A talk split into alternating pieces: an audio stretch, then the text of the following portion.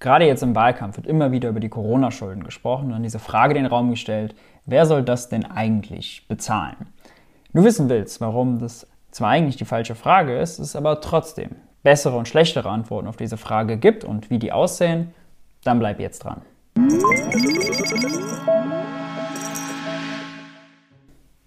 Hi und herzlich willkommen bei Geld für die Welt. Ich bin Maurice und auf diesem Kanal dreht sich alles um die Frage, wie geht progressive Wirtschaftspolitik? Aus diesem Grund sprechen wir nochmal über die Corona-Schulden.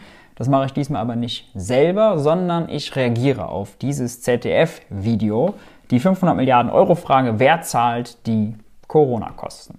Let's go! Vorbereitungen für eine Protestaktion. Sie wollen der Bundesregierung später ihre Meinung geigen. Rettungsschirme. Haben wir genug Tape dabei?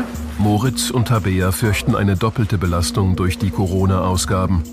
Dass sie die Schulden zahlen müssen und dass Zukunftsinvestitionen aufgeschoben werden dass die großen Unternehmen gerettet wurden und Milliarden bekommen haben und äh, wenig Geld in Klimaschutz äh, geflossen ist, eigentlich kein Geld. Ähm, ähm, da stellt sich natürlich schon die Frage, warum gehen die Gelder dahin und nicht zum Beispiel in äh, viel nachhaltigere Bereiche oder in den sozialen Sektor. Das ist natürlich eine politische Frage. Es ist nicht so, dass das Geld jetzt zu wenig da ist und weil wir jetzt irgendwie Lufthansa gerettet haben oder andere große Unternehmen gerettet haben, dass jetzt zu wenig Geld für Klima da wäre. Es ist immer noch da, deswegen es ist super ehrenwert, wenn ihr junge Leute sich damit beschäftigen, den Zusammenhang zwischen Staatsschulden und Klimaschutz und so weiter und so fort. Total unterstützenswert. Aber ich glaube, die bessere Strategie ist jetzt zu sagen, guck mal, ihr habt da Schulden gemacht, dann könnt ihr auch fürs Klima Schulden machen und nicht, mimi, mimi, jetzt ist das ganze Geld weg und wir können das Geld nicht für was anderes ausgeben. Aber schauen wir mal weiter. Beide sind Anfang 20, studieren in Dresden und Erfurt. Und sie sind Teil des Jugendrats der Generationenstiftung. Die Gruppe kämpft für bessere Chancen der jungen Generation. Was ein total ehrenwertes Anliegen ist. Also erstmal Props dafür. Heute werden sie vor dem Bundeswirtschaftsministerium demonstrieren. Die Gruppe von Aktivisten sorgte schon mehrfach für Aufsehen, zum Beispiel als sie 2018 symbolisch den Generationenvertrag kündigte. Im vergangenen Jahr forderten sie vor dem Kanzleramt einen Generationenrettungsschirm. Ihre Botschaft, die Corona-Milliarden schaden der jungen Generation. Okay, das ist natürlich Quatsch. Also, dass die Corona-Milliarden der jungen Generation schaden, ist, ist Unfug. Denn also die Milliarden wurden ja ausgegeben, um die Wirtschaft zu stützen, damit nicht noch mehr Jobs verloren gehen, nicht noch mehr Unternehmen pleite gehen und damit auch, wenn Sie daran denken, noch mehr Steuereinnahmen wegbrechen. Das Großteil der Ausgaben ist auch tatsächlich automatisch passiert. Kurzarbeitergeld, Arbeitslosengeld, Kosten der Unterkunft, all das fährt in der Krise automatisch hoch. Und führt automatisch dazu, dass Schulden entstehen. Schulden in der Krise sind wirklich das Normalste der Welt. Und wir schauen mal weiter. Ich sehe, dass es der Regierung wichtiger ist, die Existenz der Konzerne zu retten, als die der Menschen. Konzerne und Unternehmen und Menschen immer so auseinander zu dividieren, vielleicht auch nicht so das Klügste. Wenngleich es legitime Kritik daran gibt, wenn zu viel Geld in veraltete fossile Industrien oder so fließt, oder auch der Lufthansa-Deal von der Bundesregierung kritisiert werden kann, weil sie sich zu wenig Mitsprache und zu wenig Konventionalitäten gesichert hat. Aber so ganz grundsätzlich. Hm. Liebe Frau Merkel, warum wird meine Generation immer wieder übergangen? Liebe Olaf Scholz, wo ist der Rettungsschirm für das Klima? Das ist ein guter Punkt, Olaf Scholz. Wo ist der Rettungsschirm für das Klima? Das ist die Message und der Spirit, den wir brauchen. Sie fordern, wenn schon Schulden, dann wenigstens nachhaltig investieren. Bei der Kundgebung wird Tabea zum ersten Mal eine Rede halten. Letzte Generalprobe. Politische Entscheidungen wie das Konjunkturpaket im Zuge der Corona-Pandemie haben allerdings aufgezeigt, wie sehr die Politik nach Wirtschaftsinteressen handelt und wie wenig die junge Generation bzw. unsere Meinung im politischen Diskurs Gehör findet. Ich glaube, das kannst du richtig gut gleich so machen. Okay. Kriegen wir hin. Ganz kurz, also von den Wirtschaftshilfen während Corona, diese Überbrückungshilfen, Novemberhilfe, Dezemberhilfe, da haben vor allem ja auch kleine und mittelständische Betriebe von profitiert. Die Gastro, die geschlossen hatte, der Friseur. Das heißt, wenn man von die Wirtschaft redet, bisschen undifferenziert. Und soll jetzt nicht klugscheißermäßig sein im Sinne von undifferenziert, sondern es bringt uns einfach nicht weiter. Man muss schon das äh, genau auseinanderhalten, wen man da kritisiert und wen nicht. Weil das ein Friseur, der schließen musste, Wirtschaftshilfen bekommt, wird wohl wahrscheinlich nicht Teil der Kritik sein. Peter Altmaier ist bei Demonstrationen auch schon mal rausgekommen, hat mit den ähm, Demonstrierenden gesprochen und äh, das wäre natürlich so das Top-Outcome, wenn er sich dem wirklich stellt und äh, mit uns diskutiert. Bei der Kundgebung vor dem Wirtschaftsministerium werden wir die beiden wieder treffen. Doch ist ihre Sorge, auf den Schulden sitzen zu bleiben, berechtigt? Ist der Schuldenberg wirklich so hoch? An der Berliner Humboldt-Universität sind wir mit Marcel Fratzscher verabredet. Er ist Präsident des Deutschen Instituts für Wirtschaftsforschung und Professor für Volkswirtschaft. Er rechnet uns vor, wie umfangreich die Hilfspakete sind. Die Gesamtkosten der Corona-Pandemie für den Staat im Jahr 2020 und 2021 zusammengenommen liegt ungefähr bei 500 Milliarden Euro. Ich finde es immer ein bisschen schräg, die Neuverschuldung als Kosten zu beschreiben. Denn Schulden sind ja ein Ex-Post-Ergebnis. Man gibt was aus, man kommt was über Steuern rein, dann hat man ein Defizit, das ist dann die, ist dann die Neuverschuldung. Aber Kosten ist ein betriebswirtschaftlicher Begriff, der hat hier eigentlich nichts zu suchen und ist irreführend, weil Kosten ist immer negativ. Oh, das ist ganz schlecht.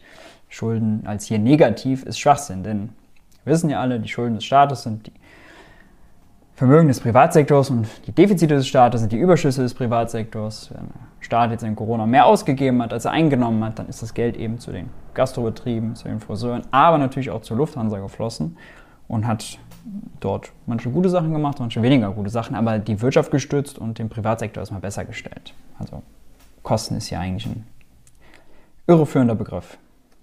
Die größten zusätzlichen staatlichen Schulden seit dem Zweiten Weltkrieg.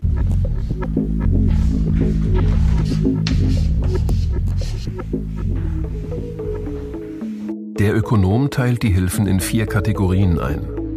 Hilfen für Unternehmen machen den größten Teil aus. Daneben Gelder für Menschen, für Länder und Kommunen sowie internationale Unterstützung. Der Staat hat Unternehmen gestützt, dass Unternehmen nicht pleite gehen mussten. Der Staat hat auch Menschen direkt auch geholfen. Aber ein Kritikpunkt, eine Schwäche ist, dass der Staat vor allem sich darauf fokussiert hat, dieses Geld auszugeben, um den Status quo zu erhalten. Und ganz wenig dieses Geldes nur wirklich in Zukunftsinvestitionen gegangen ist, in Klimaschutz, in die digitale Transformation, in ein besseres Bildungssystem. Ist ein guter Punkt, den er da macht. Allerdings muss man immer aufpassen. Wenn man in einer Krise ist, dann gilt es erstmal darum, die Unternehmen zu retten. Und da jetzt noch groß Auflagen zu machen, gut, für Lufthansa ist vielleicht was anderes als für die Bäckerei und den geschlossenen Friseursalon. Aber grundsätzlich die Krise zu nutzen, die extern verursacht ist und durch eine Pandemie, um dann den Unternehmen noch neue Auflagen zu machen, ich weiß nicht, ob so der richtige Zeitpunkt ist strategisch. Grundsätzlich sollte man das natürlich auf jeden Fall machen. Keine, keine Frage. Aus Sicht der Bundesregierung war die Bazooka ein voller Erfolg. Zwei Millionen Arbeitsplätze und 400.000 Unternehmen wurden ihr zufolge gerettet. Ganz kurz noch dazu. Man kann natürlich darüber streiten, ob die Bazooka groß genug war oder auch nicht. Aber dass sie jetzt gewirkt hat und äh, dass eben damit Jobs gerettet wurden, Arbeitsplätze und äh, damit auch Unternehmen und auch Steuereinnahmen, ist natürlich richtig und sinnvoll.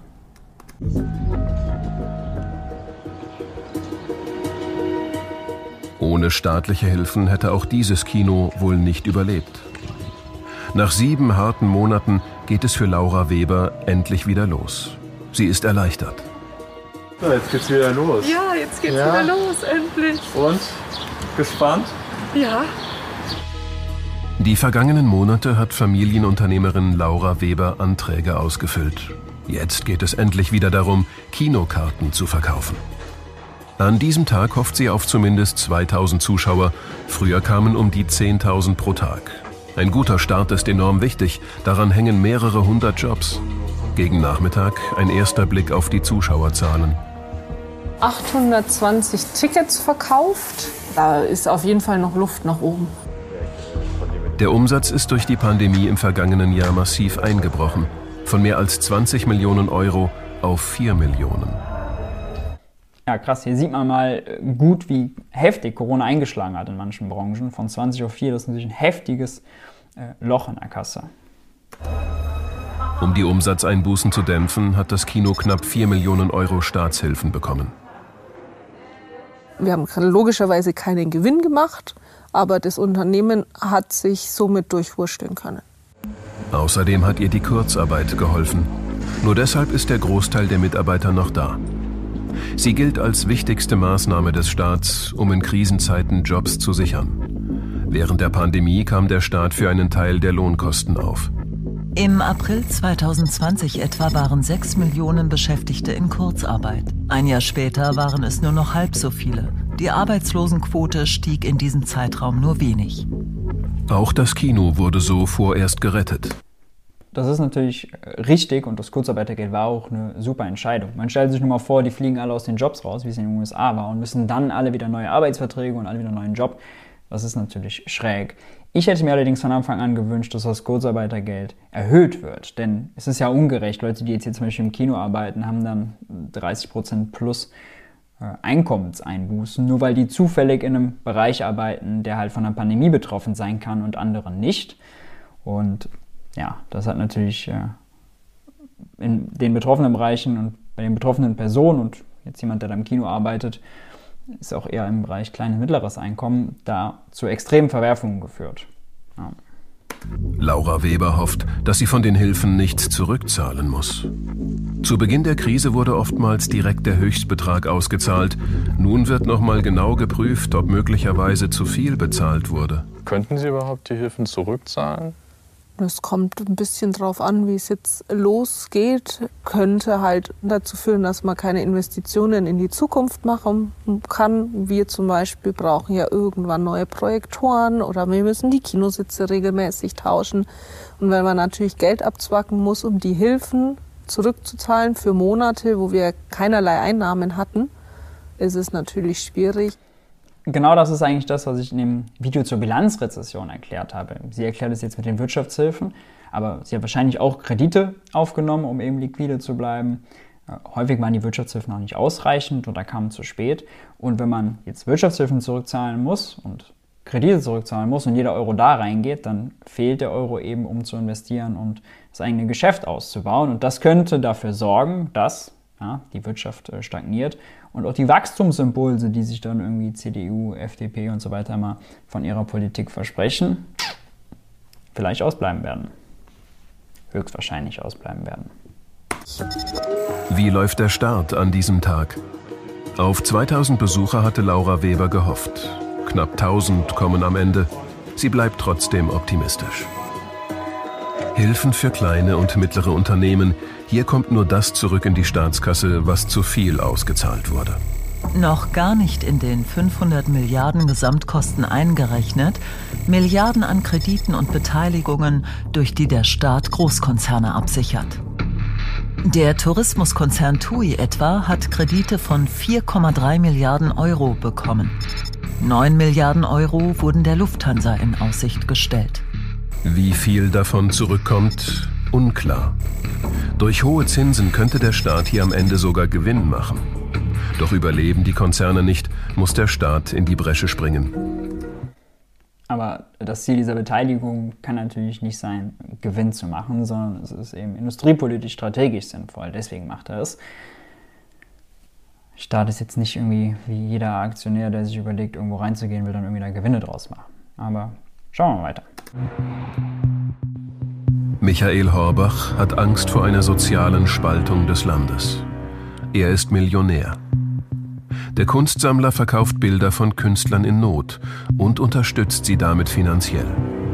Der 70-Jährige hat früher als Wirtschaftsberater sehr viel Geld gemacht. Von seinem Vermögen will er etwas abgeben.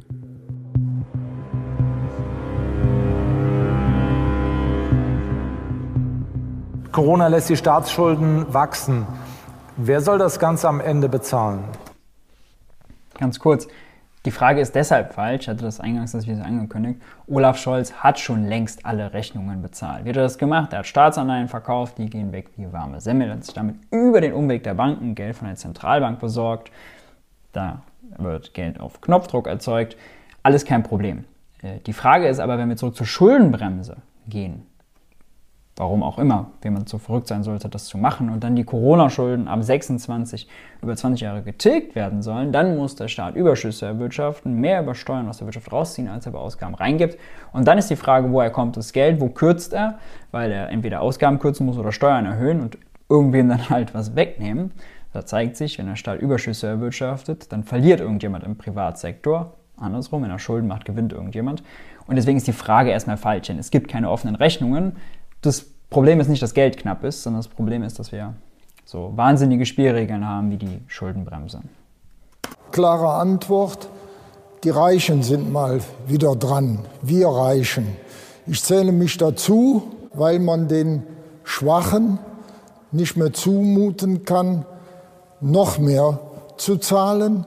Das ist natürlich sehr sympathisch und auch richtig wenn wir jetzt annehmen, die Argumentation wäre Schuldenbremse und deswegen äh, kommt die Kürzungshammer und den kann man vermeiden, weil man eben Reiche besteuert, dann ist das nicht nur sozial gerechter, das ist ja so ein bisschen was, was er auch hier andeutet, äh, sondern ist auch ökonomisch besser. Denn Reichen Geld vom Konto zu räumen, die hätten das oder so nicht ausgegeben. Wenn man aber Ausgaben kürzt, beim Sozialstaat oder bei öffentlichen Investitionen, dann das kleine und mittlere Einkommen betrifft, die tragen ihr Geld ja in den Supermarkt und das wird da wiederum ausgegeben, kurbelt die Wirtschaft an. Wenn die weniger haben, tragen sie weniger in den Supermarkt, damit wirkt man die Wirtschaft ab. Und das wäre also wirtschaftsfeindlicher sogar, als eben, also Ausgabenkürzungen wären wirtschaftsfeindlicher, als eben Vermögende zu besteuern. Zusammen mit anderen Millionären unterstützt er eine Initiative zur Wiedereinführung der Vermögenssteuer. Viel zu lange habe der Staat Reiche wie ihn bevorzugt auch gut. Hier muss man wohl sagen, die Vermögenssteuer hilft den Ländern. Die kommt in die Länderhaushalte. Hier geht es ja um die Bundesschulden. Da hilft es jetzt erstmal nicht. Die Steuern sind gesenkt worden von 53 Prozent auf 42 Prozent. Die Vermögenssteuer ist ausgesetzt worden und es gibt eine klare Umverteilung von unten nach oben, so dass die Reichen in den letzten Jahren immer reicher geworden sind. Da hat er vollkommen recht. Horbach spricht sich auch für eine Vermögensabgabe aus, wie sie die Linkspartei fordert. Das reichste Prozent der Deutschen soll je nach Höhe des Vermögens 10 bis 30 Prozent abgeben. Die ersten zwei Millionen des Privatvermögens wären von der Abgabe nicht betroffen. Bei Betriebsvermögen sind es 5 Millionen Euro. Zu zahlen wäre die Abgabe nach und nach über 20 Jahre lang. Geschätzte Einnahmen für den Staat 310 Milliarden Euro. Zur Erinnerung, die Corona-Krise dürfte etwa 500 Milliarden kosten. Das macht für die Reichen eine zusätzliche Steuerbelastung pro Jahr von 0,1 bis 1,5 Prozent. Und ich bin mir sicher, dass dadurch keine Investition verhindert wird. Also da soll mir bitte keiner kommen und Theater machen. Sie haben sich das selber sicherlich durchgerechnet. Wie viel müssten Sie nach diesem Modell jährlich abgeben? Also das dürften so um die 50.000 Euro pro Jahr sein. Was haben Sie davon? Zum Beispiel sozialen Frieden. Wenn arm und reich, wenn das immer mehr auseinander driftet, dann haben wir irgendwann die Probleme, die es ja jetzt in Südamerika gibt. Das heißt, die Reichen leben in goldenen Käfigen. Ich möchte aber nach wie vor ohne Bedenken mit meinem Fahrrad durch die Kölner Südstadt fahren. Da macht er einige sehr gute Punkte. Also erstmal ist das mit der Vermögensabgabe ganz gut wiedergegeben. Die Abgabe fließt in den Bundeshaushalt, nicht in die Länderhaushalte. Deswegen ist sie vor allem das adäquate Tool, wenn es jetzt hier um Corona-Schulden geht. Wie gesagt, eigentlich geht es nicht um die Schulden, sondern die Schuldenbremse wieder greift und man die Schulden tilgen muss, dass man dann eben nicht kürzen muss bei Investitionen oder Sozialstaat. Aber gut. Und er hat natürlich vollkommen recht, dass äh, eine Vermögens- und Einkommensungleichheit, die, die, irgendwann zu weit auseinander geht, dass es die Gesellschaft spaltet und dass auch ja Vermögende Menschen sind und die soziale Wesen, die in einer vernünftigen, gut funktionierenden und friedlichen und sozialen Gesellschaft leben wollen. Ähm, und dass er sich da Sorgen macht, ist äh, natürlich ein total legitimer Punkt. Ja. Vermögensabgabe für Reiche? Auch er wäre davon betroffen. David Zylo beschäftigt 350 Mitarbeiter. Seine Firma ist spezialisiert auf Elektroinstallationen. Das Geld liege nicht auf dem Konto, sondern stecke in Vermögenswerten wie Maschinen und Geräten. Ist es nicht nur gerecht, dass diejenigen, die mehr haben, was abgeben?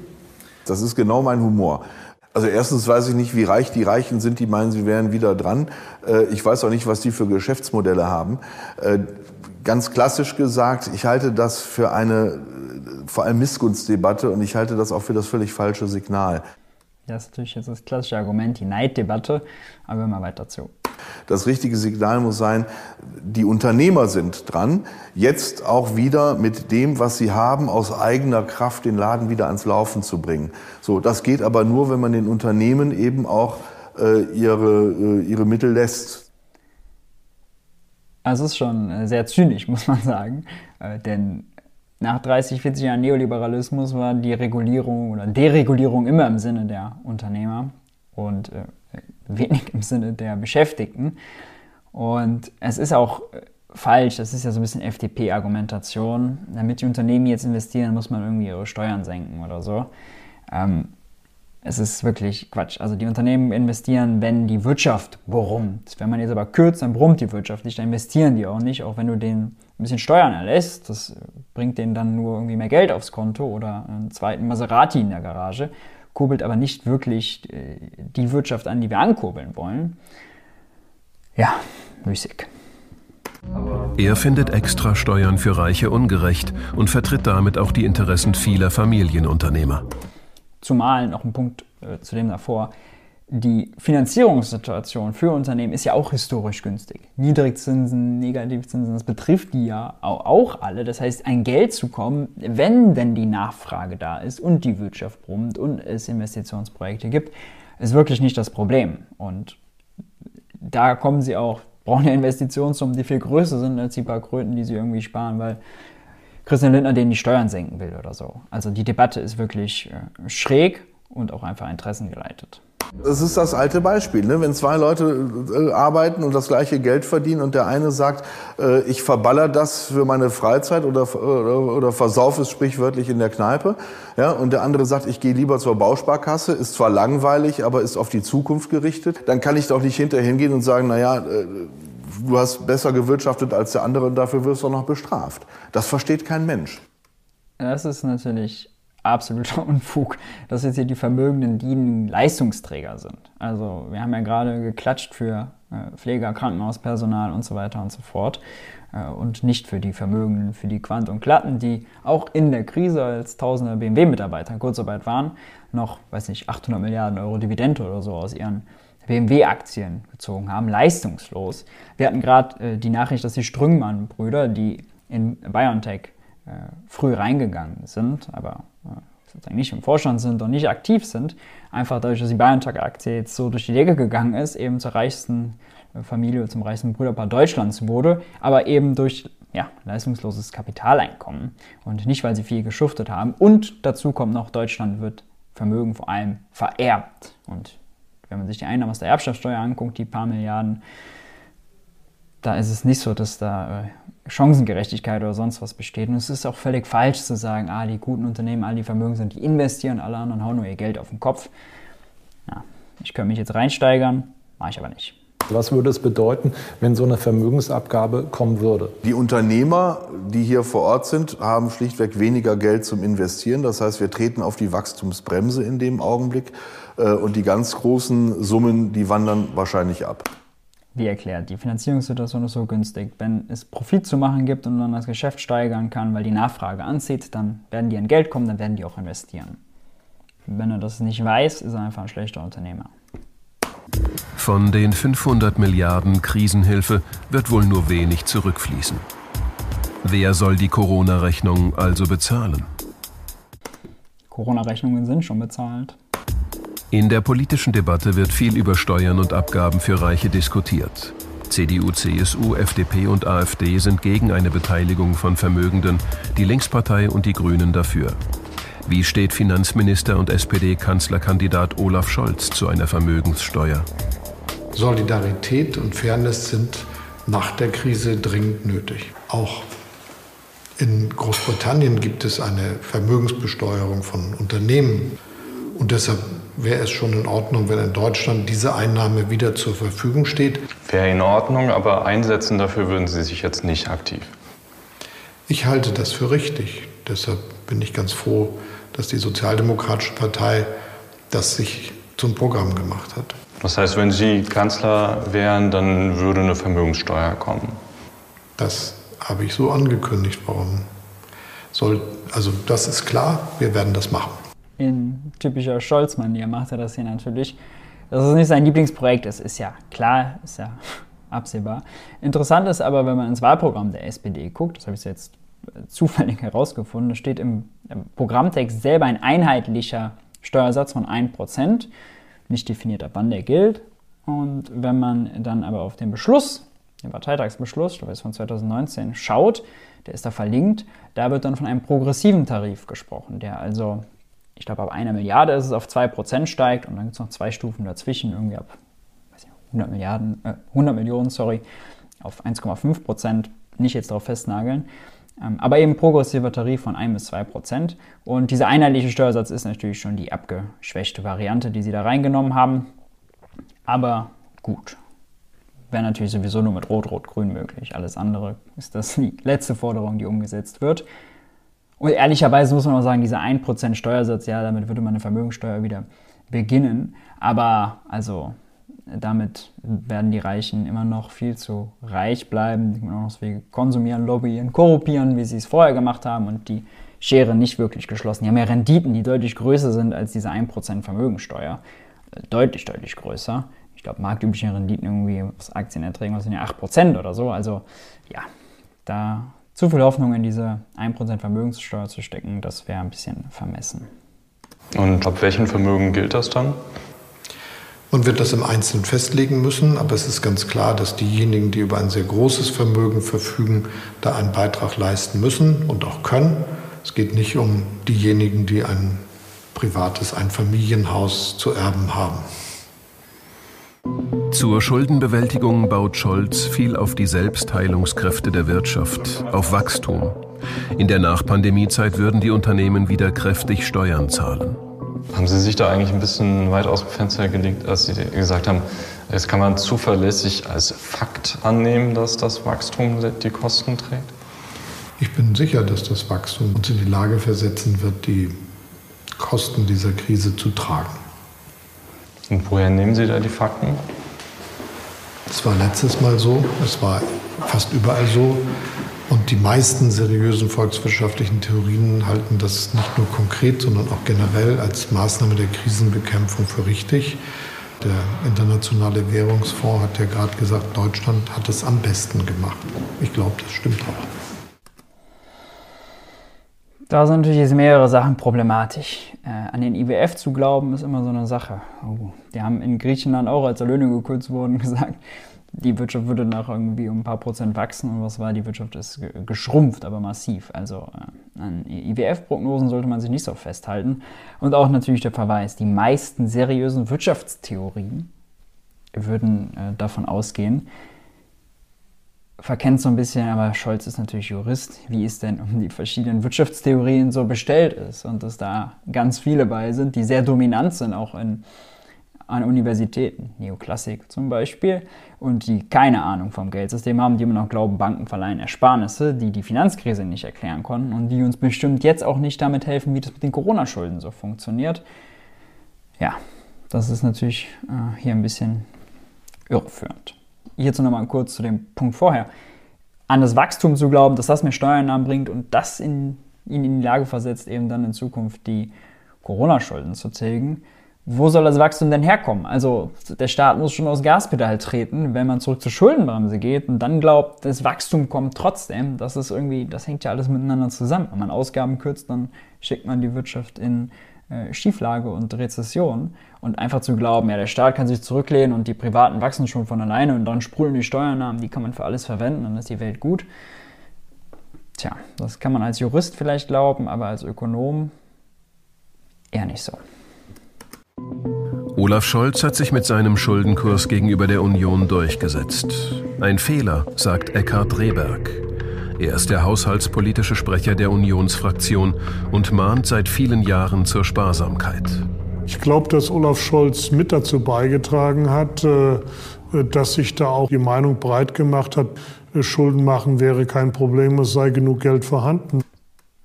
Ist auch so. Bloß, das sind die Schulden der Bürgerinnen und Bürger. Das ist Quatsch. Es sind nicht die Schulden der Bürgerinnen und Bürger. Der Staat ist eine eigene Institution. Die Schulden des Staates sind die Vermögen der Bürgerinnen und Bürger. Und wenn der Staat die Schulden abbaut, haben die Bürgerinnen und Bürger weniger Kohle auf dem Bankkonto. Also dieses Schulden einfach auf Anzahl der Köpfe runterzurechnen, ist. Tja, ich sag's lieber nicht. Und ich hätte mir gewünscht, dass er da etwas zurückhaltender, wie es aus meiner Sicht äh, Aufgabe und Funktion des Bundesfinanzministers gerecht geworden wäre. Hier für Zurückhaltung zu plädieren, ist äh, absoluter Unfug. Denn, also, ich habe das schon mal erklärt, wenn wir.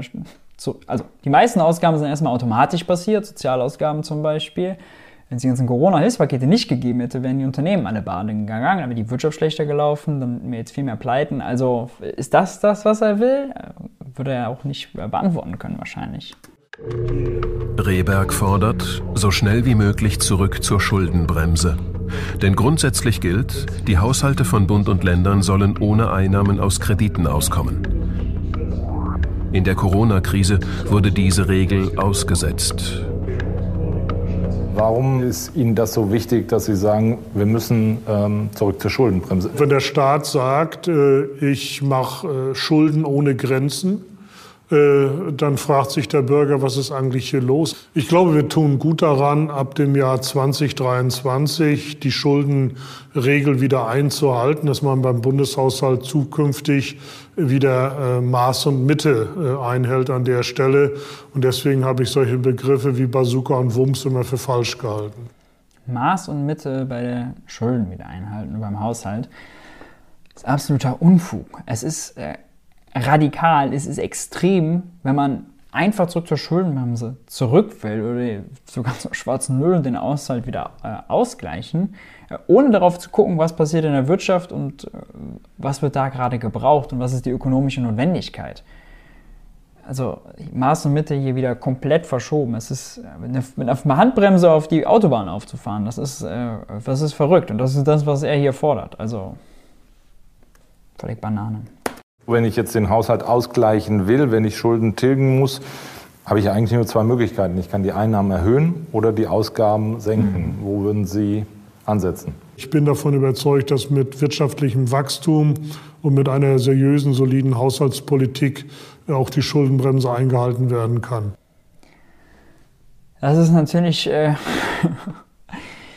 Das ist das, was immer ist. Ne? Man fragt sie dann mal konkret und dann kommt nichts. Dann sagt, kommen hier diese Floskeln, seriöse Finanzpolitik, ja, okay.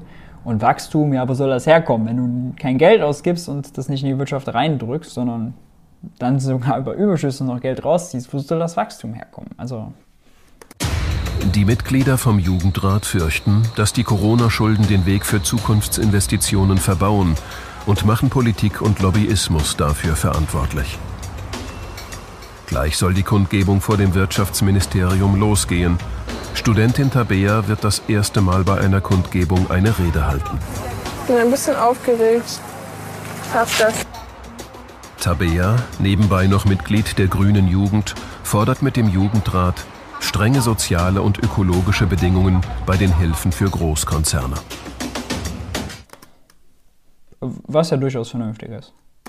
So, wollen wir mal anfangen, Leute? Ob sie die Politik diesmal mit ihren Forderungen erreichen? Die Politik spricht hier von Schulden, die gemacht werden müssen und von Investitionen, die getätigt werden müssen. Für die Menschen.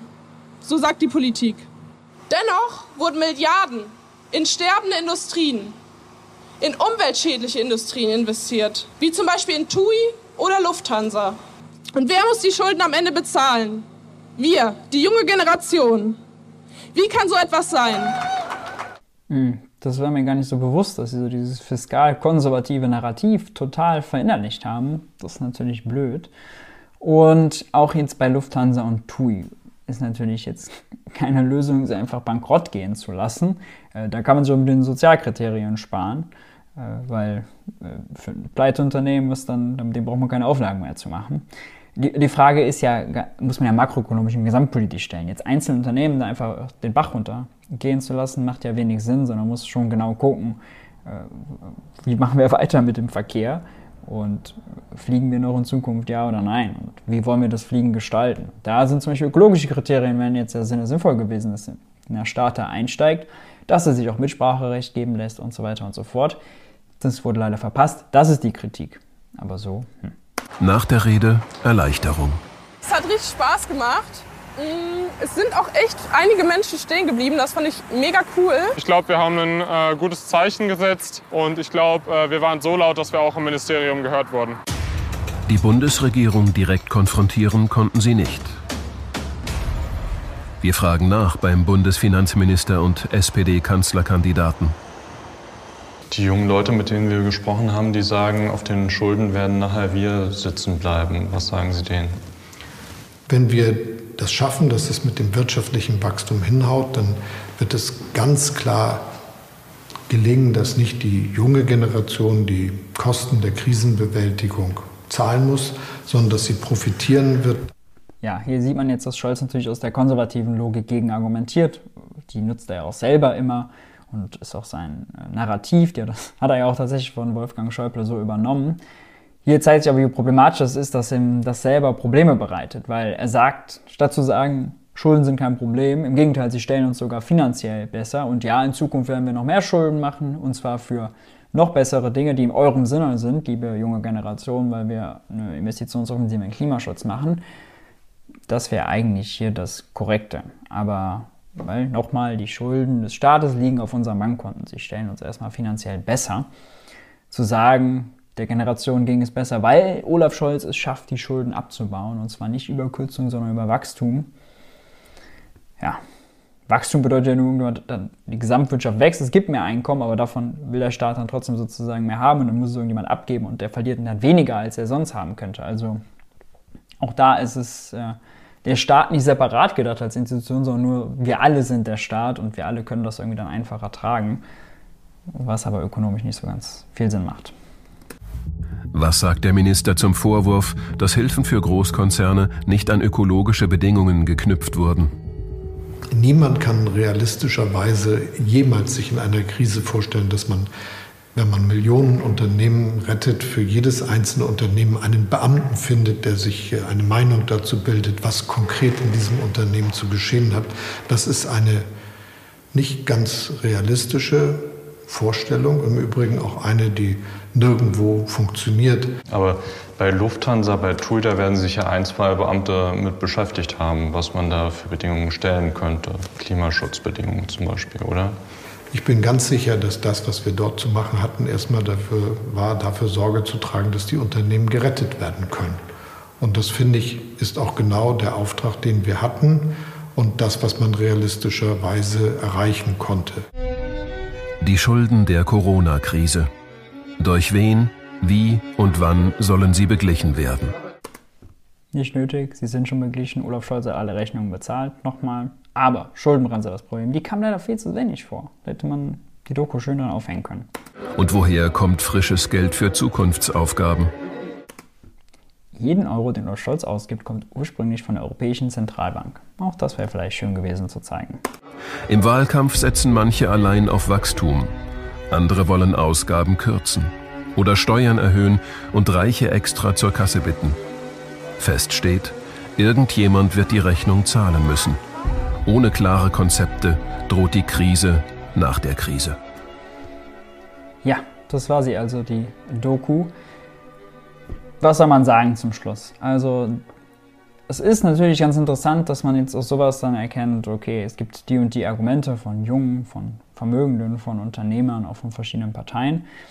Aber jetzt so journalistisch wertvoll ist sie nicht wirklich aufgearbeitet, weil sie eben im falschen Narrativ verbleibt. Es gibt irgendwie offene Corona-Rechnungen, die müssen irgendwie bezahlt werden und nicht zeigt, okay, am Anfang, wo kam das Geld denn eigentlich mal her, dass man zeigt, ah, okay, Olaf Scholz hat Anleihen verkauft, das war kein Problem, die Banken bezahlen mit Zentralbankgeld, das kommt von der EZB, die kann es unbegrenzt erzeugen.